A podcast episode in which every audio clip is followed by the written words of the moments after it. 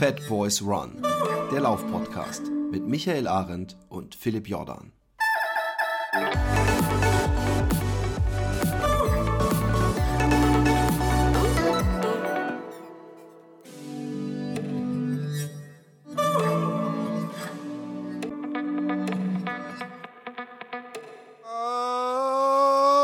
Wunderschönen guten Morgen, guten Mittag, guten Abend, äh, wann und wo auch immer ihr seid. Wieder eine wunderschöne Folge mit dem guten Anthony Horina, der uns äh, inzwischen die dritte oder vierte Folge? Dritte Folge? Vierte Ja, ich glaube, wir sind in der vierten Folge und am vierten Tag. Die erste Folge war ja so allgemein vierten gehalten. Tag. Genau. Vierte Folge. Ähm, erstmal, wie geht's dir? Ja, soweit entspannt. Also hier ist alles gut. Man läuft nicht, aber es ist gut. Super. Ähm, also, wir sind äh, das letzte Mal im. Wo, wo sind wir gelandet? Das letzte Mal? Also du vor allem. Ich bin ja, hab einen Scheißdreck getan. Naja, du warst schon gelandet. emotional warst du dabei. Ja, natürlich. ähm, wir sind in Kappel gelandet, im äh, Schwarzwald mittlerweile. Kappel mit Doppel-P. Okay. Das ist so ganz grob zur Orientierung der Zuhörerinnen äh, Titisee-Ecke. Ne? Falls einem das was sagen will. Beim Titisee gab es einen Felsen, ähm, wo wir mit Freunden immer runtergesprungen sind. Da musste man aber voll Anlauf nehmen. Und dann ist man praktisch, weil der Felsen ging nicht gerade runter, sondern so schräg und da ist man praktisch Ah. so, so parallel zu diesem runterlaufenden Berg. Aber man hat es immer geschafft. Nur wenn man unten im Wasser war, hat man gedacht, oh mein Gott, wie habe ich mich das getraut? Das ist doch viel zu weit. Und ein Freund von mir, diese Geschichte muss ich noch erzählen, Mhm. Auf jeden. hat als Kind so eine, äh, äh, äh, sie dachten, es wäre eine Schaufensterpuppe, die im Wasser treibt. Oh Gott. Und dann haben sie mit Steinen die ganze Zeit Oh Gott. draufgeschmissen. Genau. Nein, es war kein tote. Jetzt war's ab. Und dann haben sie irgendwie gesagt, oh mein Gott, das ist ja eine Leiche. Die war nur einfach, die sah so unecht aus, weil sie so aufgequollen war. Und dann sind sie hochgerannt an die Straße und dann kam ein Bus an, also ein Linienbus. Und dann haben sie gesagt, kommen Sie mal schnell da runter. Der war vielleicht zwölf oder so, der Freund von mir. Und dann ist der Busfahrer runter, dann hat er die Leiche gesehen, weißt du, was er gemacht hat? Einen Stein draufgeworfen. Nein, er hat so "Ah!" und ist hochgerannt in seinen Bus und weggefahren. Was? Kam danach Der hat einen Zwölfjährigen da stehen lassen. Ja, voll krass. Vielleicht hat er gedacht, das Seemonster geht um und ich rette sich, wer kann. Ähm, Ist nicht dein Ernst. äh, doch, ist mein Ernst. Das ist Und ja wie bei Stand By Me von Stephen King. Ja, voll, voll, voll. Ähm, äh, die ähm, äh, Titisee ist sowieso noch auf meiner Bucketlist, weil ich unbedingt mal einen der beiden am Titisee liegenden äh, Campingplätze frequentieren möchte. Mhm. Weil, ähm, ist nicht nächstes um Schluchsee ist der Schwarzwald Schluchseelauf. Also es gibt da Genau. oben eine da Menge Leute, das Lauf, ist das wunderschön. ist der Schluchsee auch. Das ist genau die Ecke. Da sind wir äh, Und Titisee drumherum und ist, in der Ecke ähm, gelaufen, ja. Oh, oh, und beim Titisee, Entschuldigung, danach. Alles cool. Deine, Nein, nein, nein, das dein- ist ja genau- wir sind mittendrin. Ich war da oben, ich war da oben auf dem Internat. Also, Genau. Beim Titisee gab es früher die Seebach-Klausel. Das war eine, eine, ähm, eine so eine äh, Großraumdisco, wie man so, so sagt. Ich habe übrigens früher gedacht, Großraumdisco heißt, weil so große Räume sind viel Licht und so. Aber da, da geht es natürlich darum, dass äh, äh, Diskos sind, Diskotheken sind, die irgendwo zwischen Käffern liegen. Genau. Und wir sind da nachts immer ausgestiegen, also abgehauen, äh, also nicht immer, aber ab und zu mal, um da zu feiern. Und irgendwann, nach 30 Jahren Seebach-Klausel, hat sich äh, dieses, diese Diskothek am Titisee dazu entschlossen, ihren Namen zu ändern. Was? Und Wohin? jetzt rat mal, wie sie sich genannt haben. Oh, bitte nicht. Gib mal einen Hint. Tarantino. Nee, es ist gar nicht, Tar doch, Tarantino Ja, wie den Titty mit. Twister aus. Ähm, Ja, ja, ja, ja. damn also, ich sag, denn der Film? From ja, Dusk Till Dawn. genau, du bist Titisee-Twister. Ach du Scheiße. ja, kann man machen, wenn man das will. Aber hey, wenn jede, jede ähm, Billardkneipe und jedes, ähm, wie nennt man das nochmal? Da gibt es so einen Namen für, für, für so Cafés, wo man nur so, ein, so, so eine Schnitte isst. Ähm, Bistros. egal. Bistros, genau. ja. Wenn jedes Bistro in Deutschland einen lustigen Namen hat, ja, dann finde ich, müssen die Diskotheken auch mal hinterherziehen. Und es fällt mir Ja. sowieso auf, gerade wenn ich in Hamburg bin, dass äh, Titties, äh, Twister. so, so Friseure äh, und äh, Burgerläden, die dürfen, glaube ich, in Deutschland von Gesetz einfach gar keinen normalen Namen. Da muss ein Wortspiel drin sein. Ja, bei Friseurläden, das hast du ganz oft auch irgendwas gerne mit Hair.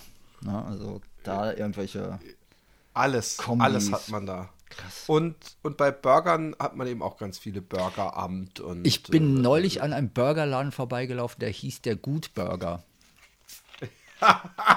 Na, und auch noch so handschriftlich, wo ich nicht sicher war, ob sie jetzt den Gutbürger eigentlich äh, in Anführungszeichen als Basis hatten oder den Wutbürger. Das, Das war echt vom gut. Schriftbild her überhaupt nicht klar. Und ich dachte so, interesting. Geht man Aber dann rein und ist einfach sauer, so, hey, Braunburger. Und alle so, wow. Aber jetzt gut oder Wut, das konntest du nicht lesen, oder wie? Nee, doch, es stand Gutburger da, aber es war handschriftlich und ich wusste nicht, meinen Sie jetzt den Bezug, die Basis? Ist es der Gutbürger, den es ja auch gibt, das Gutbürgerliche? Oder kommt Ah, okay. das Wortspiel aus dem Wutburger? Ich Weil glaub, es es war handschriftlich. Nee, aber es war. Du hättest wahrscheinlich drauf geguckt und mir sogar die Typo-Style sagen können, ne? weil es war wirklich so ein bisschen quergelegen, wo ich so dachte, ah, interesting. Ah, Okay. Okay. Also ich persönlich würde es Wutburger nennen. Äh, ja, würde ich.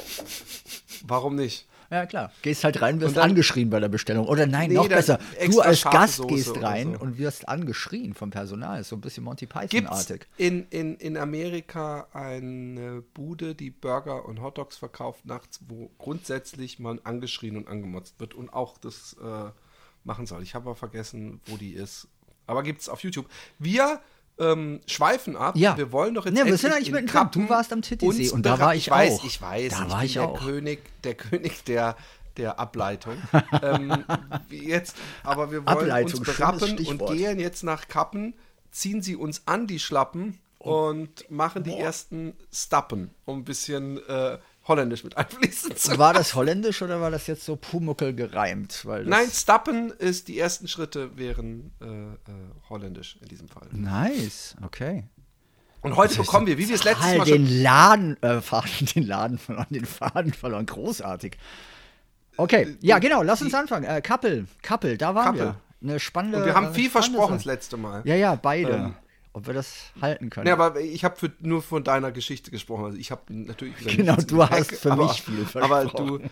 äh, ich, ich, ich schicke dich vor. Erzähl mal. Wie viele Kilometer? Natürlich wie jeden Genau, Tag die. Basis. Lass uns die 1,95. Basis erst abhandeln. Das ist cool, weil, ähm, also, Kilometer insgesamt an Tag 4 von 45 waren 53,2.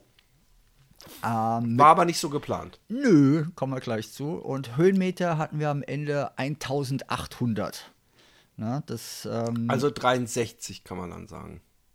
da müsstest du den Micha fragen. Ihr habt das irgendwann mal Nee, in der das- Folge mit der er Umrechnung mal. mit Höhenmetern. Pro gehabt. 1000 Kilometer kann man so grob 10 Kilometer auf flacher Ebene äh, zählen. Ja, okay. Also wenn man das so will, wenn man diese Rechnung machen will, aber so vom Energiedings äh, habe ich mir das mal eingeprägt. Okay, ja, dann waren es ein paar 60 auf jeden Fall. Also, Kappel. Ähm, erstmal, wir, Jule und ich natürlich, ähm, haben uns dort getroffen mit dem Chris und der Lisa, beide von Willpower Running. Der Chris war ja mit Willpower einer unserer Mitsponsoren und großartigen Unterstützer von Anfang an. Und ähm, Lisa, seine Lebensgefährtin, ist auch mitgelaufen. Na? Also die komplette Etappe. Und Chris war damals, glaube ich, das kennst du ja auch von Marathon-Trainings, wenn man das sehr ernst nimmt, bleibt man auch im Training drin und macht nicht hier und da noch Umwege und umständliche Schritte und hat uns auf dem Fahrrad begleiten wollen. Für mich natürlich super, weil ich denke, ja, Fahrradbegleitung, du Weil er im. Marathontraining war? Ja, genau. Der wollte auch gar nicht die ganze Strecke. Also er hat gesagt von vornherein, er macht nur einen Teil und begleitet uns auf dem Fahrrad, weil ähm, irgendwie mit seinem Marathonplan, also er wirklich striktes ans Laufpensum halten. Ne? Vom sportiven Okay. Hintergrund, keine Ahnung, aber das war halt die Ansage und fand ich okay.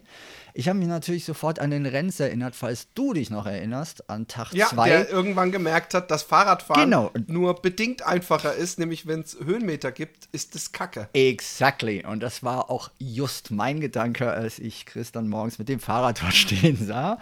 Ähm, ja, und dann sind wir Hast du tatsächlich. ihm das gesagt? Ich habe ihn äh, angelächelt und gefragt, ob er das ernst meint. Er erklärte mir das mit seinem Marathontraining und ich meine, er fuhr ja auch und fährt ja auch viel Fahrrad und er weiß schon, was er tut. Also das ist jetzt nicht so, wie ich dem Renz unterstellen möchte im Nachgang Blauäugigkeit, sondern äh, da war schon mehr Sinn und Verstand dahinter als an Tag 2 bei unserem wundervollen Fotografen, der dachte, ja, das mit dem Fahrrad passt schon. Ähm, und ja, ich habe es ihm gesagt, aber es wurde angenommen und äh, weggelächelt im positivsten aller Sinne. Oh, wir sind in Kappel gelandet und in Kappel gestartet. Ähm, und erstmal frohen Mutes zu dritt los. Mit Fahrradbegleitung, ähm, laufend, das ist toll, weil du unterhältst dich da ja auch nochmal anders. Ich habe die beiden ja auch länger vorher nicht gesehen und da, da fliegen so die ersten zwei, drei Kilometer. Das kennst du und andere Läuferinnen natürlich auch. Wenn man im Gespräch ist, läuft's halt. Und so war das auch. Das hat auch mega viel Spaß gemacht. Ich habe mich ganz, ganz ehrlich, und das jetzt nicht, um im Nachhinein irgendwie Honig ums Maul zu schmieren, einfach gefreut, dass die beiden da sind, weil das sind schon mir sehr liebe Freunde und es fühlte sich emotional toll an, weil ich war auf meiner großen Reise durch Deutschland und am vierten Tag. Und es ist halt so, du bist immer noch in diesem Erstschub der Emotionen drin und wenn du dann Freunde dabei hast, dann macht das nochmal mehr mit dir. Und das war cool. Und wir sind gelaufen und gelaufen Richtung Hochfirst heißt das. Und äh, zum Etappenplan müsst ihr euch so vorstellen, wir starten in Kappel und landen, das war der Plan, am Ende am Titisee. Du kennst die Gegend dort, du weißt, der mhm. Titisee ist, ähm, naja, jetzt halt ein schöner See dort, ähm, den kannst du, und das habe ich dann dort gelernt, der ist ja wesentlich kleiner auch als der Schluchsee, mhm. ähm, von verschiedenen Richtungen anlaufen oder angehen.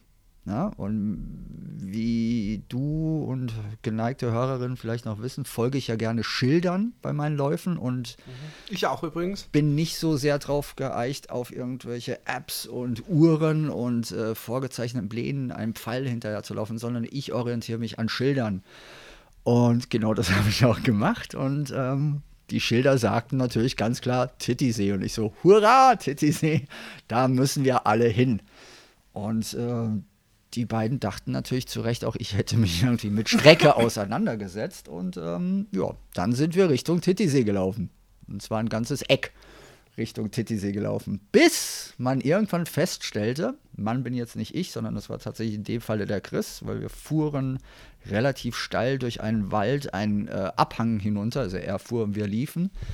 Und er unten an einer weiteren Wegführungsbeschilderung kam und meinte, wow, Interessant, in fünf Kilometer sind wir heute am Etappenziel.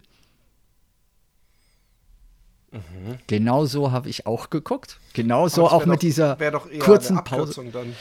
Ja, was ich echt, und das ist jetzt das Lustige dabei, oder für mich in dem Moment eher Interessante, war, ähm, ich habe nicht drauf gedacht, äh, dran gedacht, dass es auch Stichwege gibt.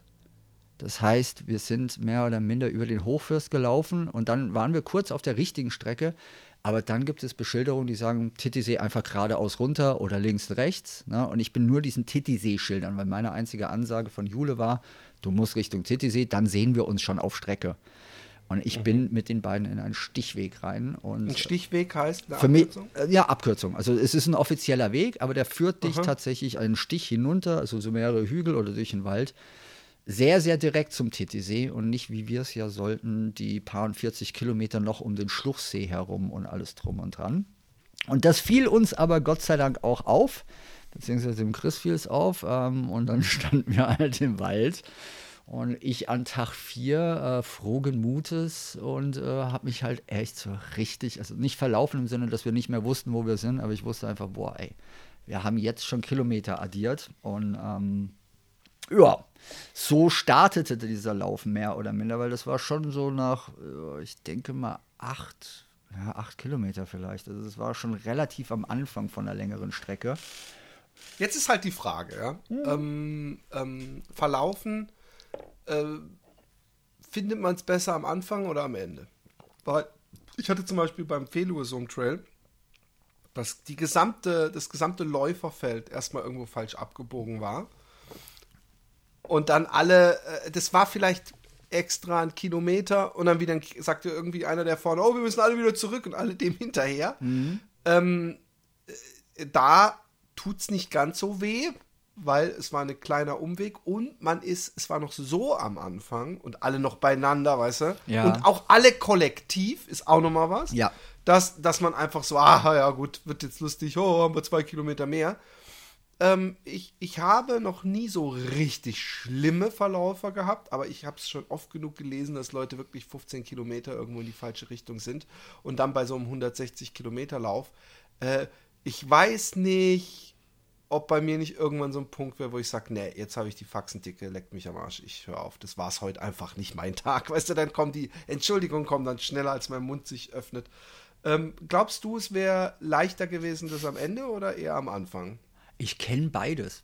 Also das jetzt bei dem war am Anfang easy, weil da lachst du den Scheiß noch weg. Ganz ehrlich. Genau. Das sind acht Kilometer, du stehst unten und guckst halt hoch, wo du die ganze Zeit runtergelaufen bist und weißt, oh Kacke, da müssen wir jetzt wieder hoch, aber du lachst das noch weg. Und das geht auch nach acht oder nach zehn Kilometer am Anfang, genau wie du es gesagt hast. Ich war auch schon bei Rennen, wo ich versucht habe, an Führungsgruppen dran zu bleiben und die sich natürlich prompt verlaufen haben auch, weil manche Rennen starten halt morgens um sechs und dann rennst du halt hinterher und dann schreit einer falsch und dann kommen dir die wieder entgegen und dann läufst du denen wieder hinterher. Also das gibt's auch. Ähm, ich kenne beides. Ich kenne auch mittendrin sich verlaufen und ich weiß nicht, was ich präferiere. Ich glaube, es kommt immer auf das Rennen oder auf die Distanz an. Ähm, hier am Titisee war es einfach eine riesen Gaudi. Klar, wir haben die anderen jetzt nicht nach Kilometer 8 schon getroffen, sondern erst nach Kilometer, ich glaube, 16 oder 17. Ja, also wo wir dann äh, eigentlich auf Jule hätten treffen sollen. Und es hat uns auch nicht wehgetan. Also wir waren ja da frisch und munter. Ich hatte mal, also weil du 160 Kilometerläufe gesagt hast, mir ist das tatsächlich bei meinem ersten 100 Kilometerlauf passiert. Das war in Rumänien. Ähm, der Transsilvania 100k war das damals, ich glaube 2015. Und da bin ich tatsächlich äh, im Nebel einen Berg runtergelaufen, weil ich äh, überhaupt keine Wegmarkierung mehr gesehen habe und bin einem anderen Läufer hinterher. Na, also der ganz offensichtlich auch auf dieser Strecke war und gelaufen ist. Und dem bin ich hinterher, weil ich dachte, oh Gott sei Dank, da ist einer. Ähm, und bin dem den ganzen oder Dreiviertel des Berges ohne Faxen hinterher runtergelaufen. Und dann blieb der unten stehen und guckte sich links und rechts und wieder nach oben hin um. Und da dachte ich mir, ach du Scheiße, der weiß auch nicht, wo wir sind. Und dann habe ich ihn angesprochen und äh, er sprach brüchiges Englisch, äh, mein Rumänisch ist G0. Ähm, ja, und dann haben wir uns diesen Berg wieder hochgeschaufelt. Und das war tatsächlich, so wie du es beschrieben hast, dann sind das, äh, bei uns waren es am Ende, glaube ich, 24 Kilometer insgesamt, die dann on top drauf kamen. Bei einem 100-Kilometer-Lauf waren es halt 124. Und das macht einiges kaputt, vor allen Dingen in der Gegend, wo du dich nicht auskennst, ähm, wo du eh schon so an der Grenze bist, weil es ein langer, langer Lauf ist und es ist bergig. Das Ding hatte irgendwie, ich glaube, 7000, 7200 Höhenmeter insgesamt. Also nicht der eine Berg, wo wir runter sind, das wäre krass.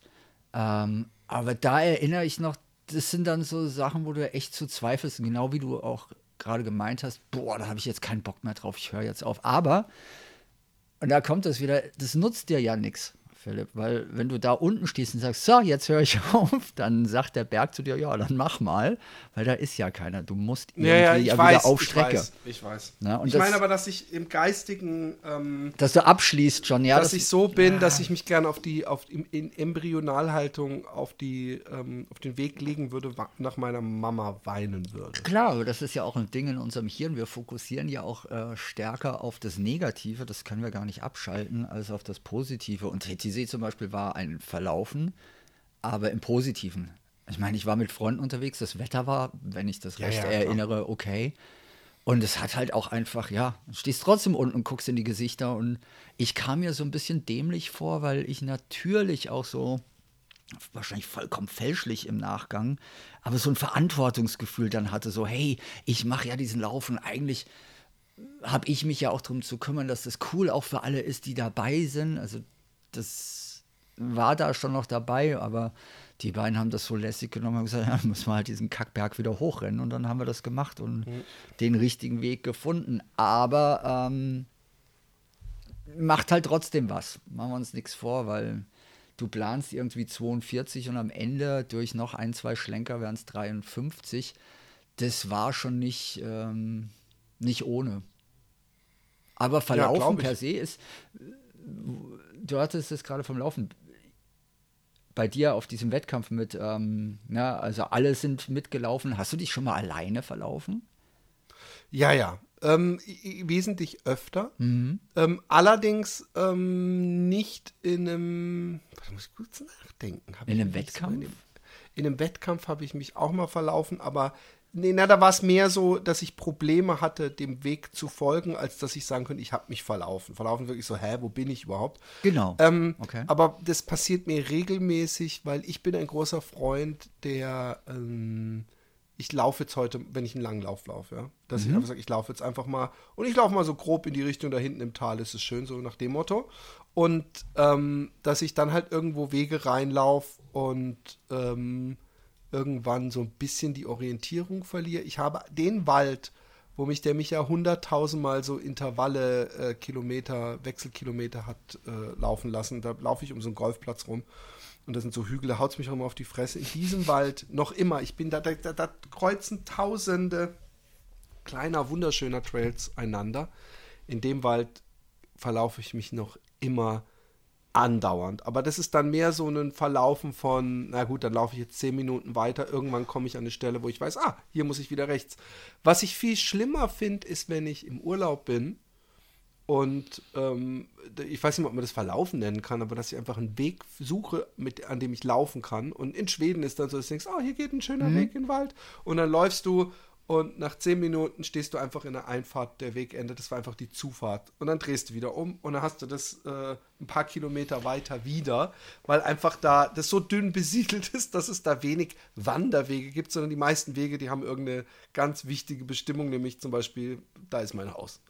Und ähm, ich, ich mag es eigentlich sogar, weil ich ja in den Momenten keine, also jetzt mit Schweden mal aus, es ist einfach so, so antiklimatisch, irgendwo ewig lang, lang zu laufen, zu denken, geil, geiler Waldweg und dann auf so einem Hof zu stehen, äh, doof zu gucken, umzudrehen und wieder zurückzulaufen, ist natürlich nicht das, was ich will. Aber wenn ich hier Trainingsläufe habe, ja, und einfach so in den Wäldern rumlaufe, dann mag ich es manchmal auch, wenn ich denke, scheiße, wo bin ich, weil es mir manchmal auch den extra Kilometer beschert.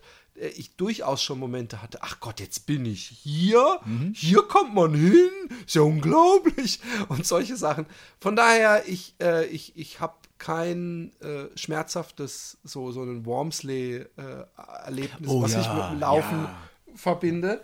Ähm, und ich habe auch wirklich, ich weiß auch nicht, ich, wie gesagt, äh, ich weiß nicht, wenn einem so ein Verlaufer von, äh, sagen wir mal, 20 oder 10 Kilometern gegen Ende passiert, wenn man eigentlich, und das ist bei mir wirklich so, dass ich das öfter merke, wenn, wenn ich denke, ey, ich bin jetzt schon bald da und jemand sagt, oh, es sind nur noch 10 Kilometer. Und dann fange ich an, in meinem Kopf diese 10 Kilometer mir zu verbildlichen. Wenn ich am Kämpfen bin, denke ich, oh, jetzt musst du nur noch einmal die Runde hier an der Single entlang. Und dann fange ich sogar wirklich im Kopf an zu denken, so, jetzt müsste es aber ungefähr im Park sein. Und da, da, da. Also, dass ich diese 10 Kilometer versuche äh, äh, äh, zu fassen. Und wenn dann einer, wenn ich sage, so, eigentlich müssen wir jetzt um die Ecke kommen und sind da. Und wenn dann einer sagt, ey, es waren doch nicht nur 10, es sind noch äh, sieben Kilometer. Sowas mag ich gar nicht. Also ich werde lieber am Anfang verarscht, dass einer sagt, wir müssen noch 20 und dass er dann nach 10 sagt, es sind nur noch zwei, als dass ich die ganze Zeit so kämpfe und dann wird nochmal sowas so, so richtig oben drauf gemacht. Weil ich selber bei mir im Kopf, bei diesen Rechenspielchen und so mich nie äh, äh, zu meinen Gunsten verrechne, sondern versuche es immer gegenteilig zu machen. Und wenn dann irgendjemand das macht und sagt, ey, ah ja, nee, stimmt noch gar nicht, wir haben glaube ich noch fünf Kilometer, das Boah. ist hier noch gar nicht, Ja. dann, dann tut mir das, äh, äh, dann, dann, weswegen ich auch, Entschuldigung, danach bin Nee, wieder alles ganz cool, cool, ja eine Weswegen ich auch zum Beispiel, als ich letztes Jahr, oder war das dieses Jahr? Ich glaube, es war dieses Jahr, ähm, im Winter äh, oder im, im Frühling, als es noch sehr kalt war, habe ich ja zwei Tage so eine Tour gemacht mit jemandem. Und der konnte mir nur ungefähr sagen, er hat gesagt, ja, es sind so zwischen 40 und 50, vielleicht sind es auch über 50 Kilometer. Und ich mag diesen unterbewussten Stress nicht, wenn ich die ganze Zeit mich frage, sind es jetzt noch 10 oder 20? Ah, und okay. oft waren es dann halt noch wesentlich länger. Und dann fühle ich mich so ausgeliefert und so wenig äh, äh, äh, am Kontrollhebel, weißt du? Oh, interessanter Punkt. Brauchst du das beim Laufen sehr? Wie gesagt, bei einem Trainingslauf, wenn ich sage, oh, Mhm. ich mache jetzt einfach gemütlich. In diesem Fall, also wenn ich alleine bin, brauche ich es gar nicht. Mhm. Aber wenn ich mit jemandem zusammenlaufe, ja, wenn jemand mit mir mitläuft, dann habe ich immer so einen, ähm, einen Druck, ja. Weil ich kann ja nicht einfach irgendwo sagen, so, ich brauche jetzt mal eine Gehpause. Natürlich kann ich das sagen und jeder läuft jetzt sagen, aber natürlich, da macht ja niemand Probleme. Aber wir alle wissen, Mhm. Im Kopf, man ja. läuft lieber locker flockig neben dem anderen her, als dass man irgendwie äh, äh, ähm, äh, äh, kämpft. Genauso ist es ja auch mit der Pace. Du musst eine Pace finden, die, Ja, die für beide beiden genehm ist. Ja. Und der ist ein sehr schneller Läufer, aber wir sind eine gute, okay Pace gelaufen. Ich fand der auch nicht zu langsam nach, äh, ich habe mehrfach nachgefragt. Aber es ist trotzdem so, dass wenn ich dann nicht weiß, wie lang es noch ist und er sagt, ah ja, jetzt müssten wir da und dann irgendwo, ich kann mich noch grob erinnern und so, dass da, da, da, da habe ich so, so, so eine unterschwellige Panik, dass ich irgendwann als Laufpartner äh, nicht mehr funktioniere, weil ich sage, ey, ist mir jetzt doch zu weit oder dann eben, wie gesagt, am, am, auf einmal nochmal 10 Kilometer draufgepackt werden. Ähm, ich meine, Ja, aber 10 es ist- Kilometer gehen immer noch, ja. 10 Kilometer wissen wir alle, ist so eine Distanz. da wissen wir ja, alle, ach, das schaffen wir noch. Ja, klar, aber Im Notfall trotzdem. kämpfen wir, im Notfall gehen wir, aber die 10 Kilometer kann ich im Notfall auch spazieren. Ja. Zwei Stunden lang. Das meine ich damit. Wenn es so 20, 30 sind oder so. Und dann bei so einem Lauf, der im dreistelligen Bereich ist, weiß ich nicht. Ja, weil du kommst ja dann nicht nur an die körperlichen, sondern auch an die äh, geistig-mentalen Grenzen. Das ist ja so genau, wie du es gerade beschrieben hast. Aber was du da erzählst, ist mega interessant für mich, weil unser gemeinsamer Lauf irgendwann steht ja noch aus und wir scheinen ganz unterschiedlich zu laufen. Weil ich habe Okay. hier zum Beispiel mit der Jule äh, die ganzen Wege, die wir jetzt hier auch mehr oder minder in- und auswendig kennen, bei uns in den Be- äh, Bergen, sage ich schon, um Gottes Willen, in den Wäldern, die haben wir durch Verlaufen gelernt. Also meinen ersten Ja. Halbmarathon hier im Wald habe ich auch einfach dadurch gemacht, dass wir uns verlaufen haben. Wir haben mal. Was ist da so anders jetzt? Hä? Was ist dann so unterschiedlich? Das ist doch bei mir nicht anders. Bei Naja, aber das, bei ich mir ist das Verlaufen, ja, aber das sind, du sagst ja im Training und wenn du mit anderen läufst, dann setzt sich das trotzdem auch unter einem gewissen Stress. Ne? Und ähm, mich tatsächlich gar nicht. Weil bei mir ist das dann so eine andere Ebene, weil das Verlaufen ist für mich, das klingt jetzt schon wieder so pseudophilosophisch, das hatten wir doch schon mal. Ähm, das gehört zum Laufen bei mir dazu. Also, ähm, wie beschreibe ich denn dir das am besten? Also, ich. Das, äh, das, das, vielleicht muss ich auch Edersee-Umrundung. Ne? Edersee-Umrundung mit der Jule. Ne? Unser Mhm. erster Lauf damals, wo wir gesagt haben, wir umrunden den Edersee und machen das mal. Da haben wir uns auch so verhaspelt, dass wir am Ende auch zwölf Kilometer mehr hatten. Wir haben uns gnadenlos verlaufen. Gerne in Gegenden, wo wir uns auch nicht auskennen. Ne? Und das hat Mhm. immer so ein bisschen auch so einen Anreiz und so ein kleines Kribbeln. Äh, Abenteuer will ich es nicht nennen, aber es ist dann trotzdem, auch wenn, ja, keine, der kann ja nicht viel passieren hier, aber es ist ja so ein, so ein Hauch von einem Abenteuer und irgendwie addiert das für mich nochmal was dazu. Weißt, verstehst du, was ich meine? Mhm, ja, ja, klar. Ist ja auch so. Ähm, ähm, äh, Weil mir passiert dauernd das mit dem Verlaufen, das meinte ich gerade. Wenn du da eher so bist, dass du sagst, boah, das setzt dich dann so ein bisschen unter Stress, auch wenn du mit anderen unterwegs Nee, bist und dann nicht macht man auch, sondern mehr. Das, das war, es, es war vielleicht in diesem speziellen Fall. Und das war eben, dass ich mit einem besseren Läufer eine Zweitagestour von 100 Kilometern pur Trail Mhm. bei Scheißwetter hatte. Und dass ich sowieso schon sowas von, oh fuck, ich fuck, fuck, fuck, ich weiß nicht, ob ich das überhaupt schaffe und was ist. Also vor allem, es war Kackwetter. Ich bin kein Kackwetterläufer. Es war Wind und Regen, Matsch und ich wusste, ich muss zwei Tage jemandem irgendwelche Trails durch die äh, äh, tiefste Walachei äh, hinterherlaufen. Und da bin ich unterbewusst gestresst. Das hat, muss gar nichts mit Verlaufen erstmal zu tun haben, sondern weil ich einfach denke, du musst hier mithalten. Also übrigens, der Stress ist jetzt auch nicht so, dass ich mit, mit zitternd und mit Schweiß an Nee, Stirn, das- so sondern hab ich das dass nicht ich verstanden. unterbewusstes äh, Stress habe, der, der so ein bisschen drüber liegt und den kann ich deshalb festmachen, weil ich das nicht habe, wenn ich so wie, wie du äh, sagtest, äh, äh, so ein bisschen, ich laufe jetzt einfach mal im Wald und guck mal, wie weit es wird und dass ich praktisch einen Verlauf mit einplane, was ja auch was Schönes haben kann, so ein Verlauf. Ja, wenn ich den immer einplanen würde, wäre ganz geil. Passiert halt eher. Ne? Also, Also ich hatte das übrigens letztes Ja. Jahr, dass ich dachte, ich hab's satt, ich will nicht mehr die immer gleiche Runde laufen, äh, Ja. Runden laufen. Und dann habe ich gedacht, jetzt machst du was ganz Crazyes. Du machst jetzt Urban Running, Boy. und du gehst jetzt einfach in die Stadt Uh. und läufst einfach mal drauf los. Und dann irgendwann machst du einfach mal so ganz crazy, einfach mal links, wo du noch nie gelaufen bist, und dann wieder rechts und, und, und mal gucken, wo du landest. Und die Idee ist natürlich toll. Aber es war so viel Entscheidungsfindung die ganze Zeit, weil du andauernd in der Stadt irgendwo endest. Und teilweise war es dann auch so, dass ich dachte, ah, jetzt läufst du in die Richtung, ah, jetzt kommst du hier in eine ziemlich langweiligen Bereich, musst hier andauernd über Ampeln und so und willst irgendwo wieder links Richtung Stadt und dann ist da aber so eine Umgehungsstraße und dann musst du ewig laufen, bis du diese Brücke findest, unter der du dann durch kannst. Also ähm, äh, das, das Problem haben wir alle. Alle, alle, jeder, der zuhört, hat das Problem. Äh, manche leben so schön, dass man es eher als eine, äh, äh, äh, eine etwas Tolles bezeichnen kann. Das heißt Bereicherung die, schon fast. Äh, genau, eine Bereicherung, die Natur und alles. Aber ich, ähm, ich mag es ja, dass ich dadurch, ähm, egal wo wir mit dem Auto hinfahren, sehr lange noch sagen kann, guck mal, da bin ich schon gelaufen und da bin ich gelaufen. Also man kennt ja auch, lernt ja auch seine Region besser kennen ja. als der Durchschnittsmensch, der nur mal ab und zu mit dem Hund geht oder so. Ja, bei uns ist es halt so dort, wo wir leben. Also eigentlich müsstest du hier laufen mit mir, ähm, weil hier sind ganz, ganz viele Wälder. Den Taunus weiß ich nicht, ob du hier schon mal laufen warst im Taunus. Und da kann man sich Nein. ganz, ganz prima verlaufen. Mhm. Also kann ich dir schon mal so vorab ankündigen, im Taunus kann man sich ganz prima verlaufen nicht so, dass äh, ich habe immer den Eindruck, es kann nicht viel passieren, weiß ich jetzt nicht.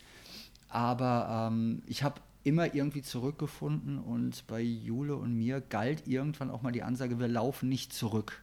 Das ist dann bei uns so was leicht pervertiertes im Hirn. Also wir machen lieber dann so eine Schleife und versuchen den Weg irgendwie anders zu finden, als diesen Weg, den wir gerade hergelaufen sind, wieder eins zu eins zurückzulaufen. Ähm, und so, ja, Titisee haben wir uns das anders überlegt, da haben wir gesagt, nö, komm, das ist ja jetzt äh, tatsächlich ein Lauf, der ein richtiges Ziel hat und da laufen wir schnurstracks genau zurück. Ne? Also diesen Stichweg, den wir runtergelaufen mhm. sind, um den Bogen wieder ja, zu ja, schlagen, klar. sind wir einfach eins zu eins wieder hoch und dann haben wir den Weg auch wieder gefunden oben und haben uns dann auch mit den anderen wieder treffen können nach der äh, dann doch etwas längeren Zeit als geplant. Die äh, haben sich auch schon kurzzeitig Sorgen gemacht. Und ja, dann sind wir auf die anderen gestoßen. Und andere sind jetzt wieder die Jule, weil die wartete auf uns bei Kilometer, ich glaube, 16 sollte das sein. Das weiß ich nicht mehr, weil das sind Details, die ich tatsächlich nach zwei Jahren nicht mehr so ganz drin habe. Aber dann ging es weiter Richtung, ähm, du hattest den See ja vorhin erwähnt, das war dann Richtung Schluchsee. Na? Mhm. und der ja auch riesig ist. Und da gibt es ja wohl auch einen Lauf. Hattest du mir erzählt oder der mhm, Chris damals? Ja. Also da gibt es irgendwie einen relativ bekannten Lauf auch.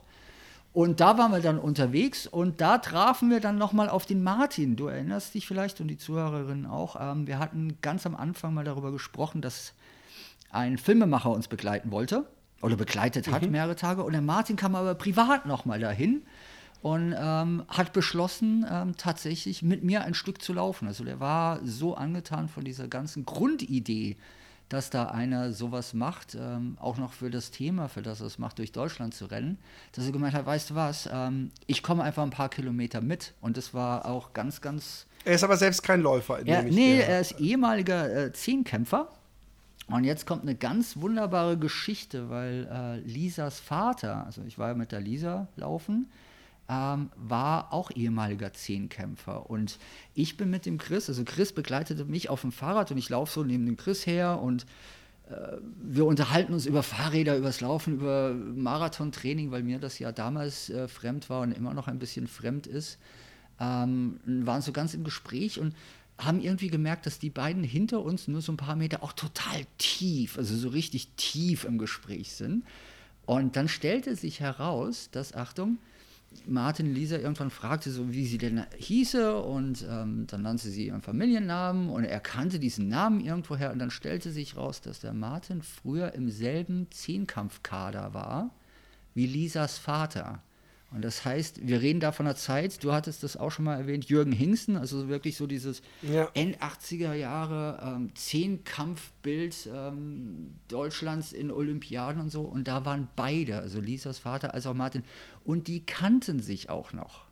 Na, und das war plötzlich so, Lustig. du bist mitten, und jetzt sind wir tatsächlich im Schwarzwald, weil ich hatte ja bei einem der vorherigen äh, Episoden wohl fälschlich gesagt, ich sei schon im Schwarzwald, dabei waren wir noch auf den Hegau-Höhen, wobei man da auch kritisch sagen kann, das gehört vielleicht auch schon zum Schwarzwald, wenn man es nicht so genau nimmt.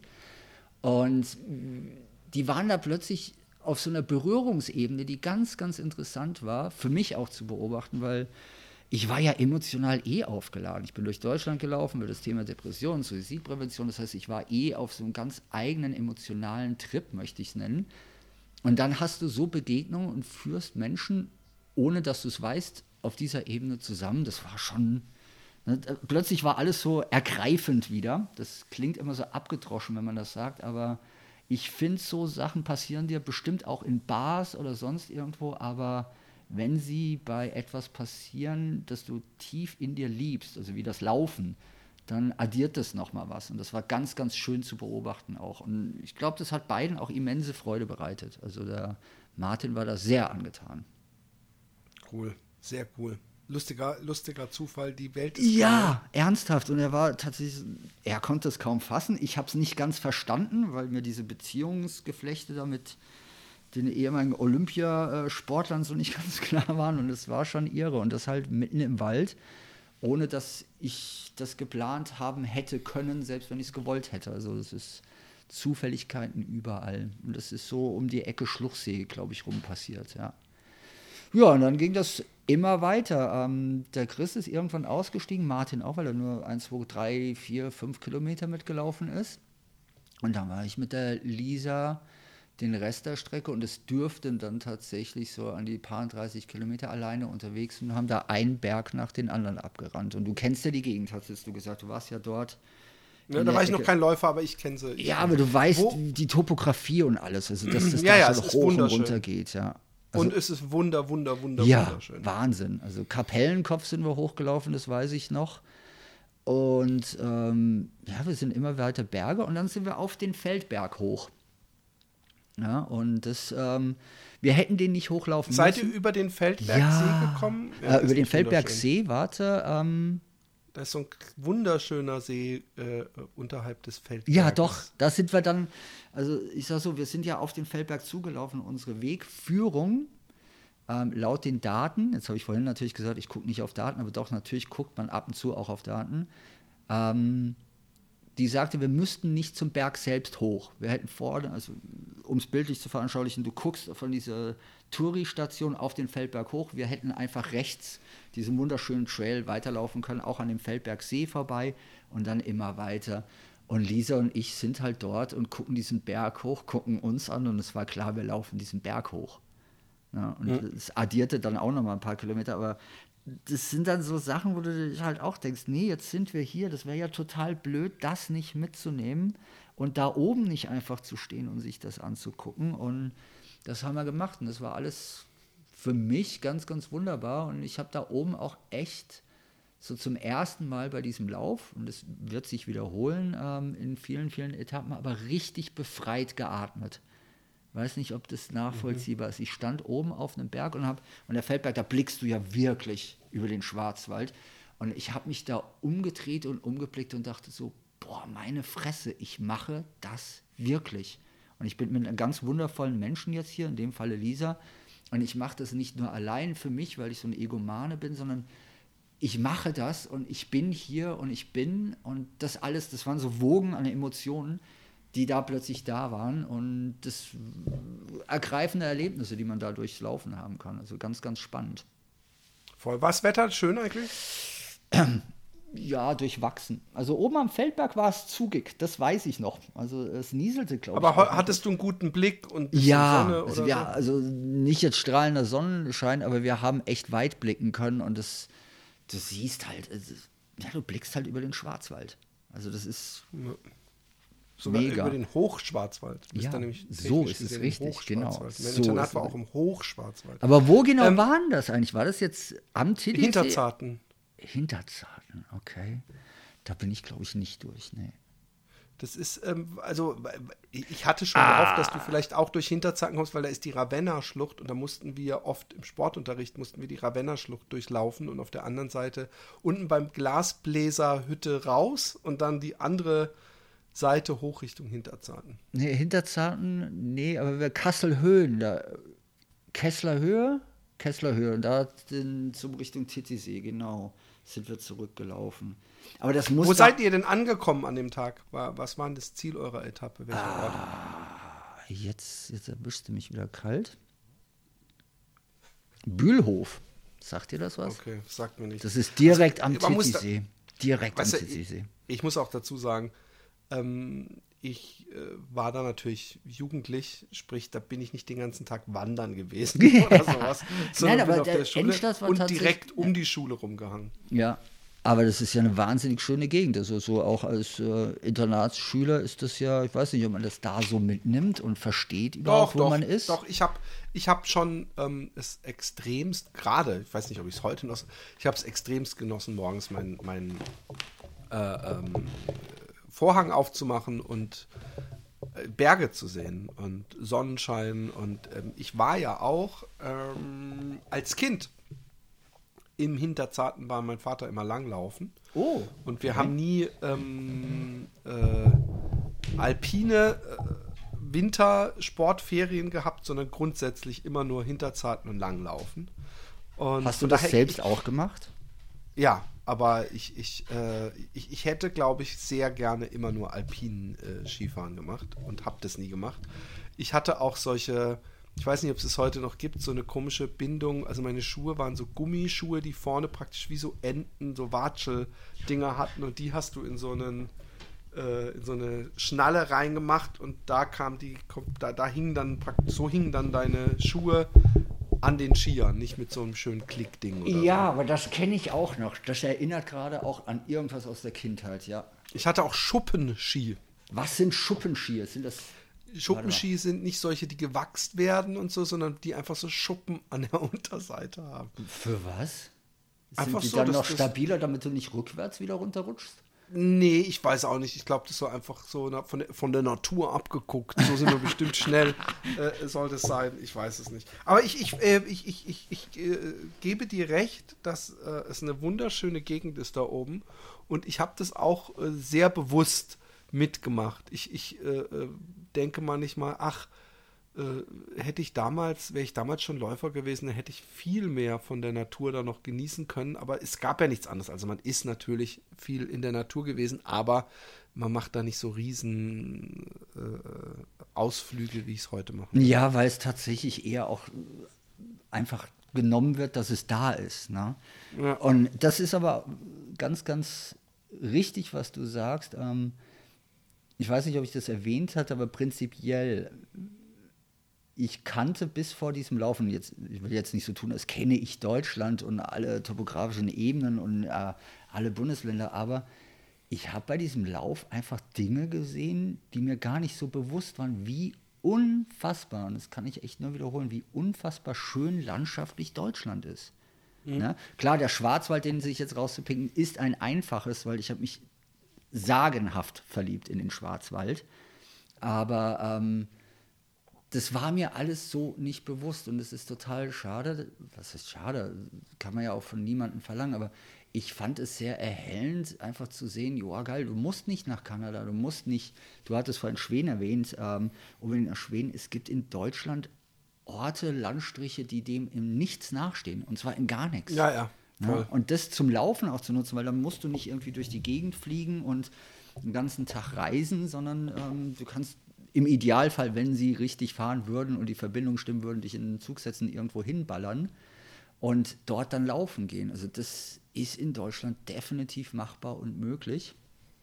Aber auch 2019 war eine andere Zeit, da bewegte Mann bzw. Äh, Läufer, Läuferinnen sich, glaube ich, auch noch etwas freier. Das, äh, wie gesagt, es, es war eine war- das war nicht- vorpandemische Zeit. Es war eine vorpandemische Das war doch nicht Zeit. zu, war das 2019? Ja, das war. Das ist zwei Jahre her. Das ist voll zwei frisch. Jahre her. Naja, was heißt voll frisch? Also, es kommt mir schon äh, sehr, sehr lange vor. Also, die, äh, ich erinnere viele Dinge sehr deutlich. Also, das zum Beispiel Verlaufen am TTC, das hat sich bei mir so eingebrannt, Ja, logisch.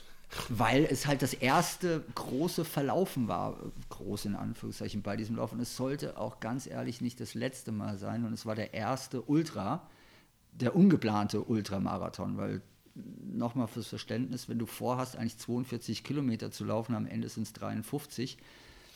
Klar, Ach, du bist vorher, hä, du bist doch vorher schon Ultras gelaufen. Du meinst das erste Ultra auf dieser, auf äh, dieser auf diesem Abenteuer. Ja, genau. Und das war halt auch tatsächlich nicht geplant, weil wir haben ja gesagt, wir machen jeden Tag äh, plus minus einen Marathon.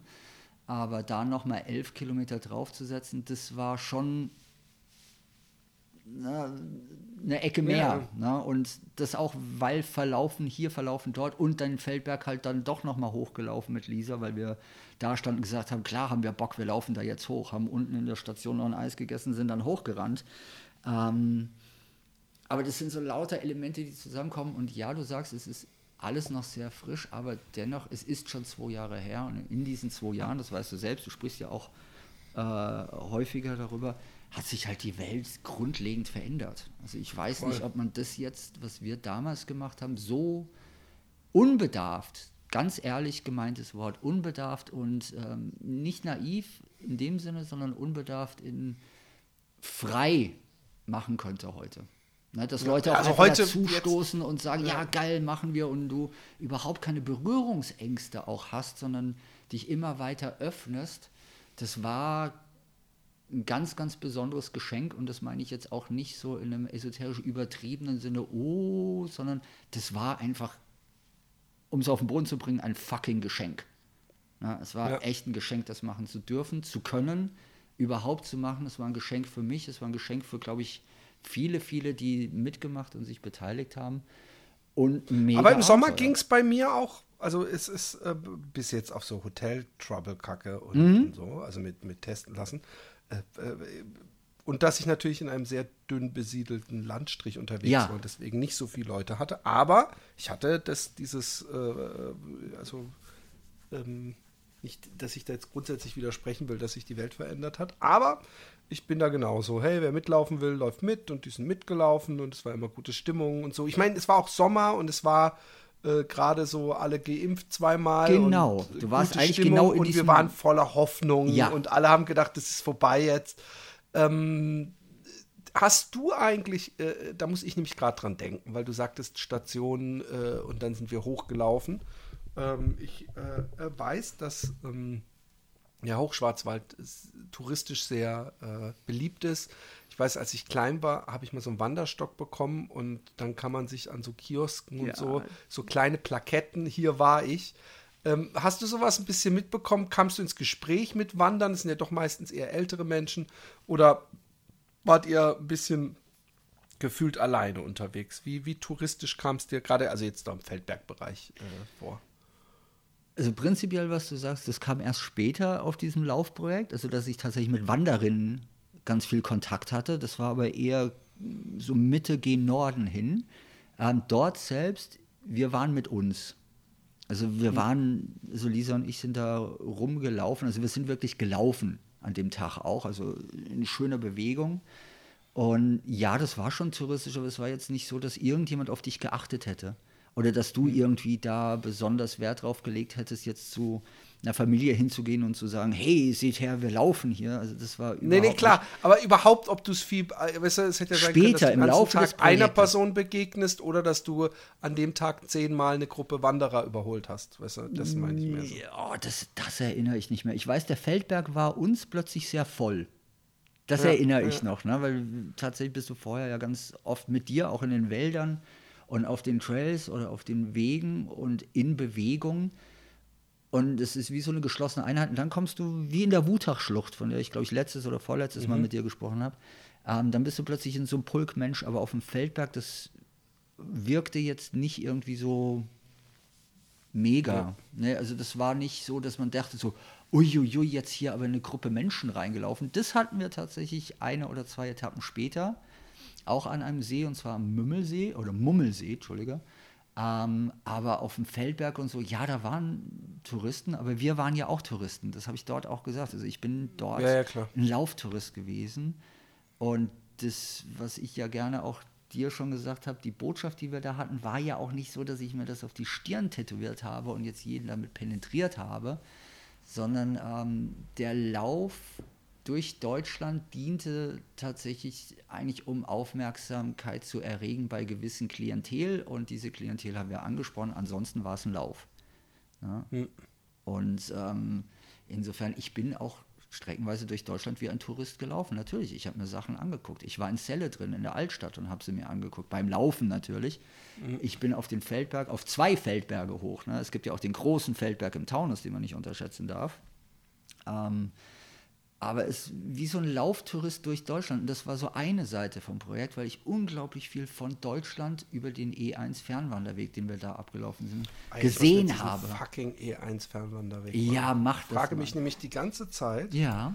Ob du da auch schon mal drauf warst? Wahrscheinlich. Nein, aber ich, ich frage mich, äh, bestimmt irgendwie, ups, ähm, äh, äh, bestimmt irgendwie äh, äh, partiell, äh, aber was ich mich die ganze Zeit frage, wie geht es jetzt weiter? Ah, jetzt gucke ich mir hier mal die Karte an. Fernwanderweg, komplett groß. Ah, okay. Okay, also du fängst ganz unten. Oh, der geht aber von. Ah ja, nee. Okay. Ich frage mich gerade, aber das sehe ich jetzt hier trotzdem nicht so gut, ähm, wo du von Feldberg aus dann zusteuerst. Ist das, man sieht hier nämlich, Freiburg ist zum Beispiel nicht eingezeichnet. Ähm, gehst du dann runter da ins Tal Richtung Freiburg oder wo äh, geht's dann lang? Freiburg, warte mal. Oh, jetzt muss ich auch mal selbst gucken. Wie gesagt, du sagst, es ist ja nah, aber zwei Jahre sind ja lange. Ähm, nee, von Titisee, das weiß ich noch, ging es äh, nach Haag. Ähm, das weiß ich noch und äh, buh, gib mir mal eine Sekunde. Das ist natürlich jetzt in einem Podcast total doof zu sagen, gib mir mal eine Sekunde, ich muss nachgucken. Aber äh, Also ich habe hier natürlich die lange Version von Palermo bis zum Nordkap. Übrigens, ich war am, ne, ich war ja jetzt äh, vor gar nicht so langer Zeit in Norwegen am Nordkap, ähm, privater Natur, und ich stand am Endpunkt des E1, also der E1 ist ja der europäische Fernwanderweg 1, und stand am Endstein dieses Wanderweges. Und es war auch nochmal, ja, es gab einem nochmal so ein Gefühl, Mensch, das hat man ja vor zwei Jahren wirklich gemacht. Also das ist. Ähm, Ja, das glaube ich. Ich habe das immer noch, wenn ich nach Karlsruhe fahre, im Zug, dass ich denke, alter Schwede, du bist das alles gelaufen. Hast du Aber, das? Ähm, schon. Also gerade weil das ist ja wirklich von Utrecht nach Karlsruhe bin ich gelaufen und wenn ich dann mit dem Zug fahre und mit diesem EC so tschu, tschu, den ganzen Tag da drin sitze und denke mir, Mensch, das ist krass. Also das äh, erfreut mich. Ja. Äh, weil ich natürlich auch an viele, ah doch, halt mal, also wenn das hier Nordsee Walks, ich glaube, das ist, da kam nämlich sogar Karlsruhe, so, nee, zwischen Karlsruhe und Stuttgart durch. Mainz, Koblenz, Gießen. Ja, also wir sind Pforzheim, Frankfurt, Siegen, Hameln, Hamburg, Flensburg sind so die Stationen. Pforzheim ist mir natürlich ein Begriff. Ja, dann, das war, wenn man so auf Deutschland blickt, ist so Mitte links, könnte man eigentlich sagen. Ja, ja, Mitte genau, links gerade hoch fast. Und auch, ähm, wenn man sich es genauer anguckt, äh, möglichst keine Städte anfahren. Also es, Ah. zum Beispiel echt direkt zwischen Stuttgart und Karlsruhe durch und so. Was ein bisschen. Also ich bin durch Heidelberg geil, gelaufen, was Schönes, aber ganz ehrlich, keine Städte. Da kommen wir vielleicht nochmal später dazu, aber ich bin direkt, direkt durch Frankfurt City gelaufen. Also durch Frankfurt. Das läuft, Okay. der E1 Fernwanderweg läuft am Main entlang, direkt an der alten Oper, also Ich Opernplatz gerade, ja. vorbei und, und das ist jetzt ein Vorgriff, aber kann man ja auch mal machen, durch eine Mall hindurch. Und Philipp, das würdest du nicht Ah, glauben. Na, du sagst ja geil, mich hat das komplett umgehauen. Da waren wir mit richtig vielen Leuten drin und sind diesem Weg gefolgt. Ähm, du läufst durch Frankfurt mit fast 20 Leuten oder 15 und dann läufst du aus Frankfurt heraus über Felder und dann in eine Mall hinein. Und da ist wirklich das Schild von dem Fernwanderweg, zeigt in diesen Eingang rein. Das hat sich der Mallbesitzer viel Geld kosten lassen. Da kannst du auch noch Ja, klar, weil diese Wanderwege sind natürlich für Wanderer und da geht es dann um Verpflegung so. Also da steckt ja auch Geld drin. Geht ja keiner Ja, davon ja, aus, voll. dass irgendjemand da durchbrettert. Aber nee, wir hatten schon ein, zwei Städte, auch im Odenwald. Ähm, ne, also Pforzheim sind wir auch durch. Ähm, wir sind einmal komplett durch Hamburg durchgelaufen. Also der hat schon auch so seine Städte. Das kann man nicht so komplett abtun und sagen, ja, der ist total schön und führt nur auf pittoresken Aber ich finde. Städte nicht, ich, ich muss ganz ehrlich sagen, ja. Das war eine Abwechslung, das war geil. Voll. Ja. Und, und ich, ich finde auch, ähm, äh, die, die, die Natur ist geil, aber man muss ja sagen, man hat ja äh, irgendwann, egal wie geil die Natur ist, es flacht immer mehr ab, wie viel das mit einem machen kann. Ja, Ja, Irgendwann hast du dir. halt so viel Kilometer drin, dass klar, dann, dann Noch ist ein nochmal ein Aus, ein aber manchmal merkt man, dass man halt sagt, oh, was für eine schöne Natur oder was für eine schöne Aussicht. Man merkt, ja, aber fühlen tue ich das gar nicht mehr. Ich sage das, weil ich es merke, weil mein Gehirn mir äh, gesagt hat, oh, jetzt kommt hier eine Lichtung und ich kann ins Tal gucken. Ich muss das toll finden, aber eigentlich habe ich, äh, hab ich dafür gar nicht mehr so viel äh, Energie übrig. Ich will einfach nur noch nach Hause. Ja. Und ich muss sagen, dass das Erlaufen einer Stadt, also zum Beispiel Hamburg, als man dann immer mehr in, in so ein urbanes äh, äh, äh, Gelände kommt und immer mehr Menschen und auf einmal, hey, ich bin mitten in Hamburg, geil, dass das auch was total Geiles ist. Also dieses Absolut. auch, auch, auch äh, Städte durchlaufen. Es kann grausam sein. Mannheim bei meinem Lauf nach Karlsruhe damals ist, äh, war, war die Hölle, weil irgendwie hat mich diese, dieser Weg, den ich gelaufen bin, nur durch Industriegebiet und Mannheim ist jetzt auch nicht die pittoreskste Stadt Deutschlands.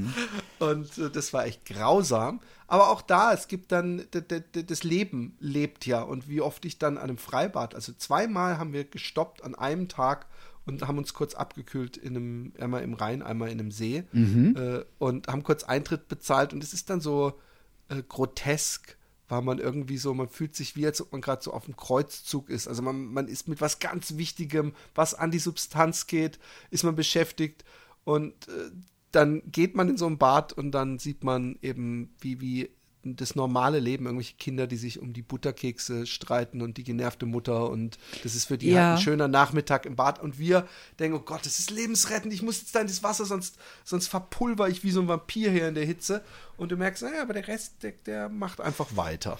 Ja, aber das ist total ohne Faxen. oh, Ich will ja nicht dauernd sagen, das ist total spannend, was du sagst, aber in dem Fall stimmt es, weil die Landschaft, ja, das, die emotionale Aufladung über Landschaften flachte wirklich auch bei dem Projekt ab. Genau wie du es beschrieben hast, ne? weil irgendwann war es auch so viel. Aber deshalb glaube ich im Nachgang auch wirkte der Schwarzwald so derbe auf mich, weil da fing ich ja mehr oder minder an. Das waren die prägenden Eindrücke der ersten, sagen wir mal, acht Läufe. Und das macht wirklich so und du bist auf diesen Bergen und in den Wäldern, manchmal mit Begleitung, ganz oft aber auch alleine. Also den Schwarzwald alleine zu erlaufen, das war schon toll. Das ist wie so ein Märchenwald, den du nicht besser erfinden kannst. Gebt dir auch recht, was Städte betrifft, weil die bieten dann nochmal eine ganz andere Aufladung und Abwechslung und ähm, sind halt spannend, weil du plötzlich so einen Reality-Check hast. Na, wie du es jetzt im Schwimmbad Toll. gelegen hast.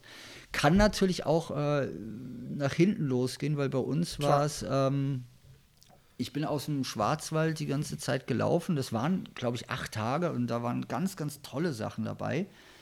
Und meine erste Stadtbegegnung nach Wald, Wald, Wald, Wald, Hügel, Berge, Wald, Seen, Wald, Wald, Wald war dann, und das ist überhaupt nicht negativ gegen diese Stadt gemeint, aber war dann Pforzheim. Ja, Pforzheim ist. Ich lag im Pforzheim im Krankenhaus eine ganze Weile.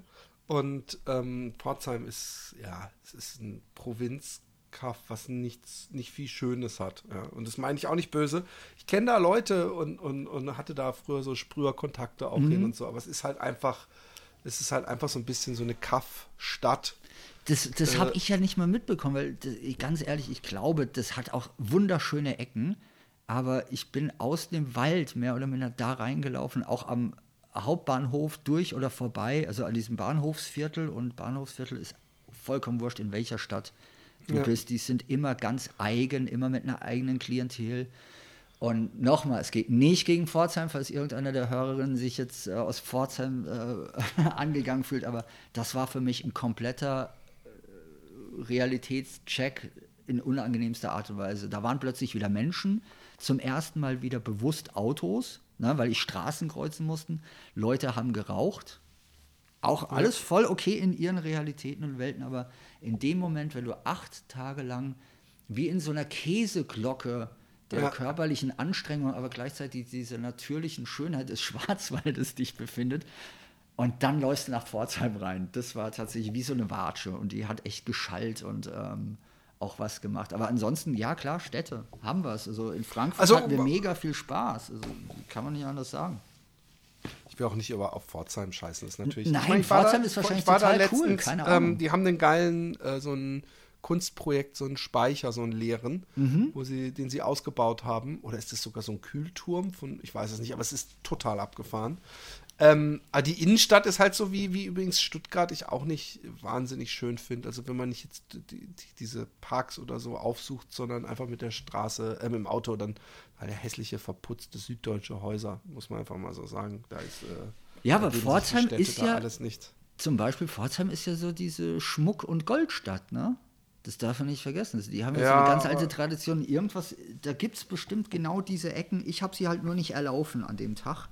Und deshalb sage ich immer, das ist bestimmt schön und es gibt bestimmt auch Ecken, durch die ich gelaufen bin in ganz Deutschland, die wahnsinnig tolle Highlights haben, aber die habe ich dann halt nicht gesehen. Und das ist halt dann so. Und Natürlich. in dem Falle ist es immens und extrem subjektiv von der Erfahrung und das ist halt so, weil ich bin ja nicht durch einen Fremdenführer, also durch ein Buch geblättert, äh, wo nur die Highlights draußen sind, sondern ich bin durch Deutschland gelaufen und dann siehst du halt das, was du siehst. Ja. Ja. Ich finde halt Mhm. den Aspekt nicht nur wie, wie ähm, de, den, der, im Kontrast zwischen Natur und dann Stadtleben und auch den Kontrast zwischen, ich bin den ganzen Tag alleine und auf einmal bin ich dann unter Menschen, Mhm. sondern ich finde bei den Städten auch, äh, wenn man sie erläuft, einfach cool, dass man ähm, ein anderes Gefühl für, die, für, für eine Stadt bekommt. Weil normalerweise fährt man mit dem Auto in eine Stadt oder mit dem Zug und dann ist man direkt in der Mitte. Aber äh, es gibt da wie bei so, einem, bei so einer Rinde, bei so einem Baum, so diese Schichten. Und am Anfang ist es erstmal, dass man überhaupt merkt, oh, ich komme jetzt in Zivilisation, hier sind mehr Häuser, die Vororte. Und dann, äh, ähm, ja, dann, dann kommt man, wenn man Glück hat, kommt man erstmal durch die Villengegenden, die sind nämlich auch außen, aber dann kommt man auch oft durch Industriegegenden. Und, das und das hat alles. mehr als einmal. ja. Genau, und es hat alles so einen, so einen Touch, der äh, so eine Stadtdurchquerung, aber wirklich komplett, dass man an der anderen Seite wieder rausläuft, finde ich, hat was. Und das hatte ich ja auch im Osten jetzt dieses Jahr öfter, dass, dass ich, dass man dann irgendwann äh, äh, merkte, scheiße, ich bin in der Stadt. Ich hatte es in äh, Magdeburg. Äh, da war es nämlich so, da weiß ich noch, da hat mich ein, ein Hörer begleitet. Und dann äh, ging das irgendwann ruckzuck, dass ich dachte, was da hinten ist, ist die Stadt. Hä? Oh wow, wir sind bald da. Und dann so, ah, es dauert noch ein bisschen, freudig, nicht zu früh. Und dann ging es irgendwann ganz schnell und dann waren Straßenbahnen quietschende. Und Oh, das war so wie, wie, wie für dich, äh, äh, dass ich auf einmal, also ich habe mich als an meine Kindheit erinnert gefühlt, weil ich immer auf Straßen, Straßenbahnen gependelt bin immer.